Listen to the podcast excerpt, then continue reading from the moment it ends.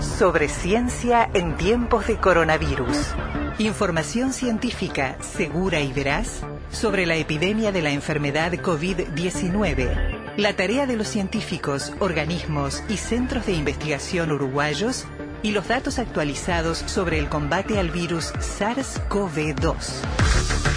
Sobre ciencia y las radios públicas de Uruguay, difundiendo la ciencia y el conocimiento en la emergencia.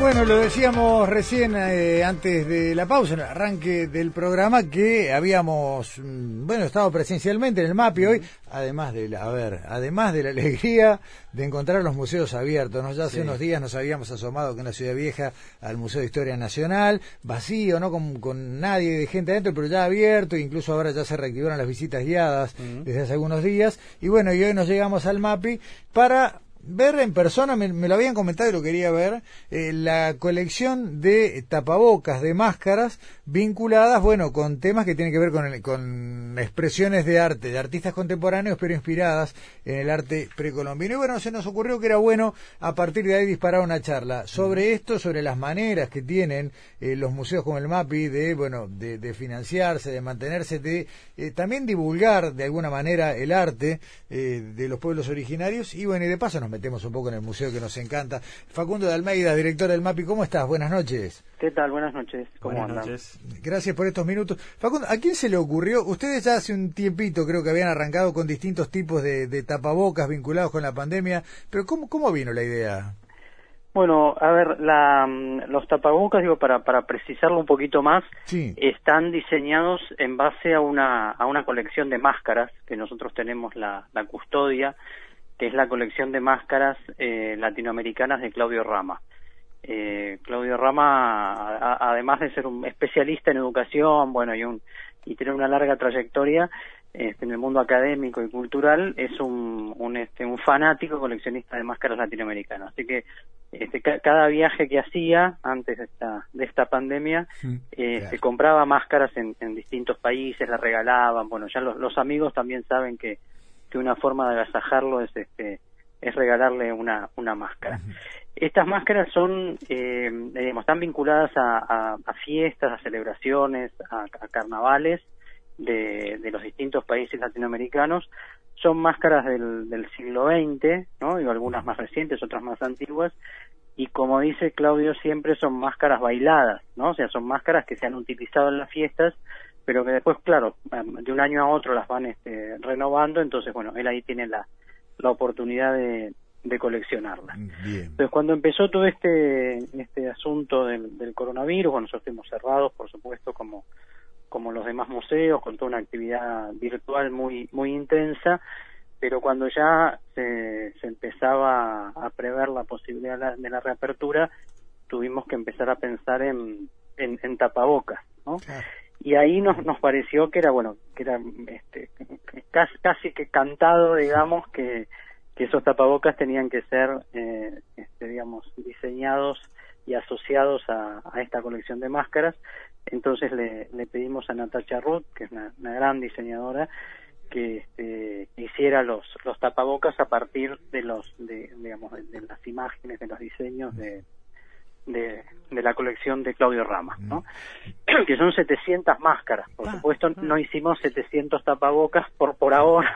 Por, ahora. Por ahora, pero ya les diría que hay como un centenar de, de modelos distintos de, de tapaboca este, de, de, las diferentes culturas eh, latinoamericanas. Y entonces nosotros veníamos también previo a todo esto con una con un trabajo para para reformular la tienda del museo y, y en una segunda etapa íbamos a hacer la, una, una tienda online. Bueno, la, la, pandemia nos llegó a invertir la, el orden. Este, el orden, entonces lo primero que hicimos fue lanzar una, una tienda online que, que está en mapi.com.uy y este y allá hay otros productos, ¿no? Pues veníamos como con otro proyecto también con, con un diseñador industrial argentino que él trabaja a partir de, de desechos sólidos urbanos y desechos industriales entonces, con los propios descartes de Mapi Café, llámense las botellas de refresco, la lata de cerveza, y después con los descartes del propio museo, de las exposiciones temporarias, y con un trabajo conjunto con la, con la DINAL y con la Dirección Nacional del Liberado, por la producción, la hacen expresos, eh, también teníamos ahí toda una cantidad de objetos de, diseño que, que, se incorporaron a, esta tienda online y que bueno ya se, están comercializando a través de, de, la tienda online y mm. en algún tiempito más ya va a estar en la en la tienda presencial también que estamos terminando ya algunos detalles de obra para para poder este reinaugurarla. Mm.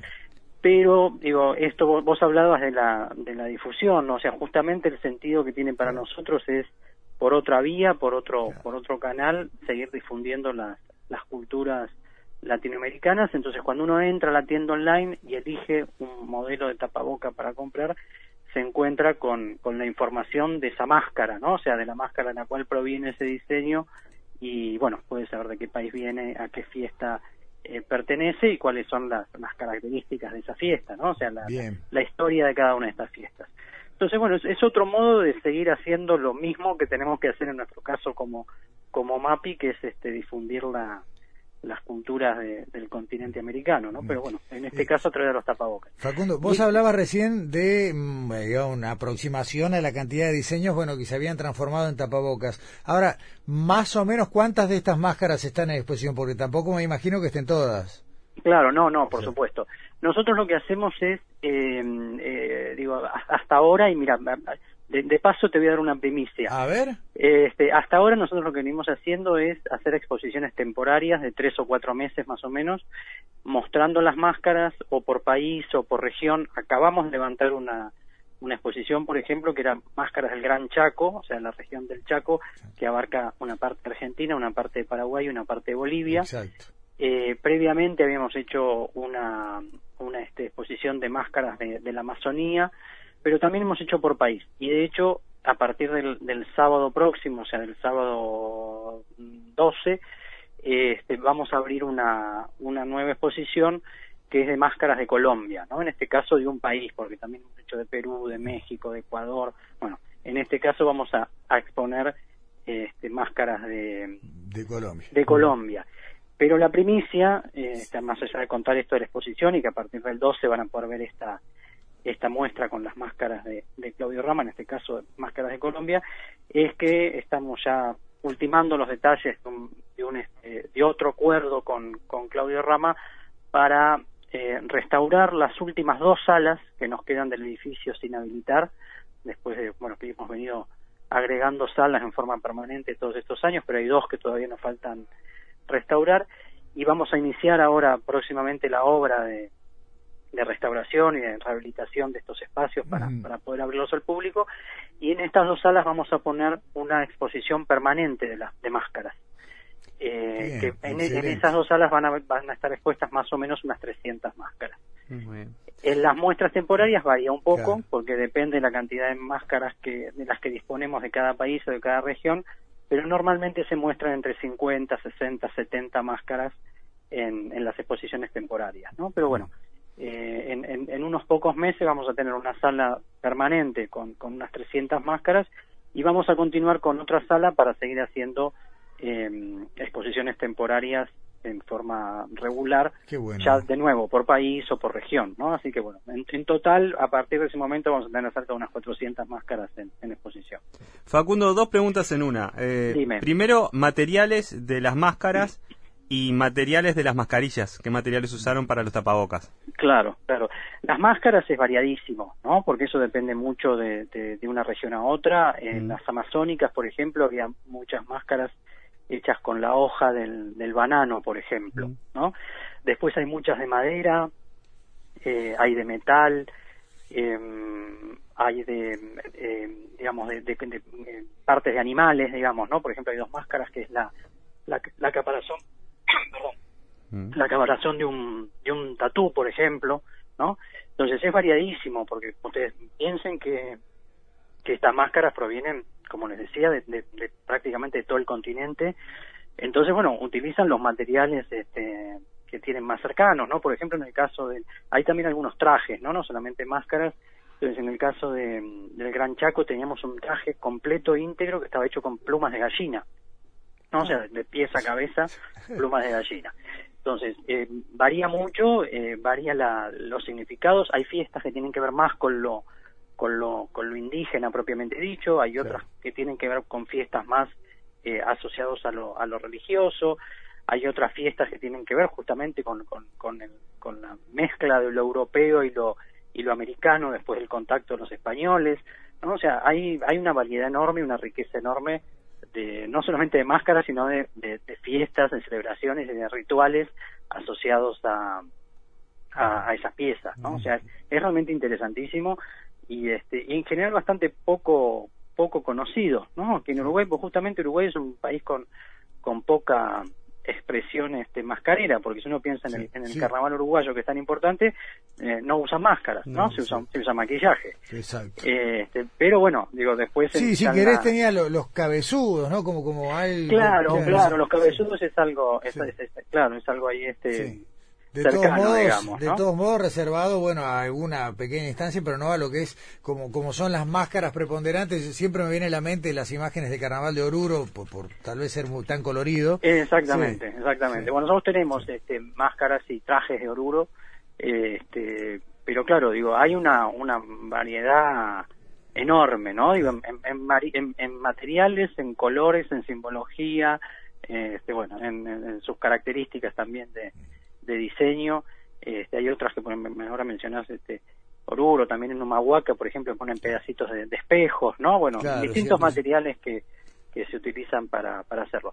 Y los tapabocas son de tela, este, habíamos comenzado con unos en formato eh, rectangular y, y, ahora hay otros eh, que son mucho más lindos, que son con formato de, de mascarilla, digamos, este, pero son con, con doble tela, ¿no? Bueno, con, con las características que, que, este, que la, normativa, digamos, exige para, para que cumplan también este, esta función de, de protección, ¿no? Entonces, es, eh, vuelvo a repetir, digo, es una manera que nosotros encontramos, eh, digamos, para, para, para seguir contando lo que queremos contar, en este caso a través de los tapabocas, porque claro, también pasa, yo uso, ¿no? De esos tapabocas. Hoy, por ejemplo, tuvimos un, el cierre de, un concurso de fotografía este, virtual que hicimos con la embajada de Perú y este bueno allí con el embajador y demás. Y bueno por supuesto en el acto de hoy yo hoy lucí un, tapabocas de una máscara peruana ¿no? este, el, el, viernes que viene usaré uno de una máscara colombiana para, para la apertura. Pero lo que me pasa permanentemente es ir por la calle o encontrarme con amigos y demás y que inmediatamente me pregunten qué es esa máscara, qué significa, ¿no? Entonces, bueno, el, el, usar la máscara no solamente nosotros, sino la gente que compra la máscara es un, un mecanismo para para seguir difundiendo, digamos, ese conocimiento, porque naturalmente se da el, ese, esa pregunta inmediata, ¿no? Esta, ¿Esto de dónde es? ¿Esta máscara de dónde es? Acabo de quedar muy preocupado, ¿sabes? Porque no pregunté de dónde era la máscara que compré hoy. Bueno, pero si entras al, si entras este, a, mapi.com.bi, a la tienda online, vas a encontrar la, la explicación y está bueno saberlo, pues seguro te van a preguntar. Sí, sí, sí. sí, sí, eso, eso sin duda. Además es una máscara que viene con conocimiento. Eh, claro, claro, claro.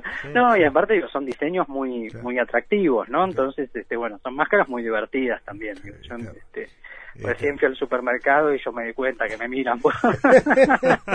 es que, a ver, no no hay otro no hay otro origen, no hay otra manera de ver ese tipo de diseño y está bueno.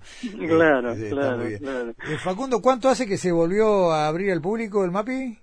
Y volvimos hace un mes, ¿no? el, 3 de, un poquito, un mes y sí, un mes justo casi, el 3 de, agosto. ¿Cómo, ¿cómo es el protocolo, digamos, no hablemos de lo que tienen que hacer ustedes, que debe ser sumamente estricto y extenso, pero sí para quien va a visitar? No, bueno, el protocolo de, de, la, para los visitantes es tapaboca, ¿no? Es tapaboca obligatorio, eh, después se, se les toma la temperatura cuando, cuando llegan al museo, y bueno y se los invita a limpiarse las manos con, con alcohol en gel. Claro. Digo en un museo no no es tan complicado. O sea pensemos que digo por suerte está viniendo mucha gente no pero digo pensemos que, que ningún museo de Uruguay tiene la masividad que por ahí tienen los los, los museos digamos grandes del mundo donde la gente se, se, se aglutina no eh, y aparte en el MAPI nosotros tenemos una característica del edificio que en este momento es realmente fantástico, porque el MAPI fue construido por, por Emilio Reus como un centro médico hidrotermoterápico ¿no? en el siglo XIX. Entonces fue construido con, con esas eh, características, digamos, eh, del, sanitarismo del siglo XIX. Entonces los, los, los, los son altísimos, tienen, tienen 6, 8 metros de altura es un edificio que tiene em, eh, iluminación natural en todos sus espacios. De hecho, hay salas que nosotros las hemos tenido que oscurecer por una cuestión de conservación de las obras, pero lo, lo digamos, los espacios están absolutamente este, soleados, digamos, y por otro lado con una enorme ventilación, ¿no? Con mucha ventilación en forma permanente y grandes volúmenes de, de, este, de, aire, digamos, en cada espacio. Entonces son todas características que en este momento son, eh, digamos, eh, muy buenas a la hora de, evitar la, propagación del, del COVID. Y después, bueno, tenemos también reglado cuántas personas pueden entrar por, por, por sala, está señalizado, bueno, los guardias lo saben, entonces, pero hasta ahora no ha habido este, ningún inconveniente, digo, todo el mundo respeta perfectamente las, las, las pautas. Y, lo que hemos notado, bueno, para nosotros esto también fue un golpe enorme porque ustedes sabrán que nosotros teníamos un programa educativo enorme, nosotros recibíamos 35 mil chiquilines por año, unos 500 chiquilines por día. Bueno, esto hoy no existe, hemos tenido que pasar a una propuesta educativa virtual que es mucho menos voluminosa, digamos, y después por otro lado el MAPI por su ubicación, por su propuesta y demás era un museo muy visitado por el por el turismo que tampoco lo tenemos pero lo que sí hemos este, notado es un incremento del público adulto uruguayo, ¿no? Este, así que bueno, este, de alguna manera eh, una cosa compensa la otra. Hoy tuvimos, como les mencionaba recién, la primera actividad eh, con público, digamos, este, así que, fue esta entrega de premios. El viernes que viene tenemos otra cosa. Bueno, ya se abre la, el sábado, se abre la, la, exposición. Mañana retoma el, coro de niños de Profunditos. Ah, qué lindo. Eh, que dirige Cristina García Vanegas. También con, con Cristina va a estar eh, en forma este, remota porque, bueno, este, tienen, que, tienen que cuidarse, pero va a estar Luciano Pairet, que es el, el codirector, que, que va a estar en forma presencial. Entonces, bueno, poco a poco, con muchísimos cuidados, vamos retomando las, las este, las actividades, ya estamos próximos, mañana se los cuento, pero ya están agotadas las entradas, mañana hay un espectáculo de flamenco organizado por Mapi Café, este, donde, bueno, claro, la, diferencia es, la cantidad de personas que pueden participar, que son muchas menos, pero, pero están agotadas completamente las entradas para mañana. Y, ya en, en, octubre vamos a, a, retomar otro de los clásicos del MAPI de Mapi Café, que son las cenas eh, digamos, las cenas con países. Vamos a arrancar el, 15 de octubre con, con una noche argentina, que además parte de los fondos van a ser donados al, al fondo COVID para, para colaborar con, con, la, con la lucha contra la pandemia y después ya ahí con, con otros países vamos a, retomar esta, esta práctica de estas noches, digamos, que, que solíamos hacer, vuelvo a repetir, con mucha menos gente, con muchos más cuidados, con con este con el protocolo muy estricto pero tratando de que digo respetando todo eso eh, ir, ir retomando este, la, mayor cantidad posible de actividades para, para bueno para poder seguir cumpliendo con nuestra con nuestra misión el MAPI en la nueva normalidad. Así es así es pero no hemos perdido la virtualidad tampoco porque la, la, la serie web este, MAPI virtual la serie que es esta serie donde los integrantes del equipo del MAPI nos, nos transformamos en avatar, en dibujitos animados, eso durante la pandemia. Bueno, esa serie ha sido tan pedida por todos que va a continuar. La semana que viene sale el, capítulo 5, así que vamos a estar mitad presencial y mitad virtual. Excelente. Facundo, Facundo de Almeida, director del Museo de Arte Precolombino e Indígena, el MAPI, para todos. Muchas gracias. No, gracias a ustedes. Un abrazo grande. Un abrazo. sobre ciencia. Información científica segura y veraz sobre la epidemia de la enfermedad COVID-19 y la tarea de los científicos uruguayos. Codo a codo. Contra la epidemia.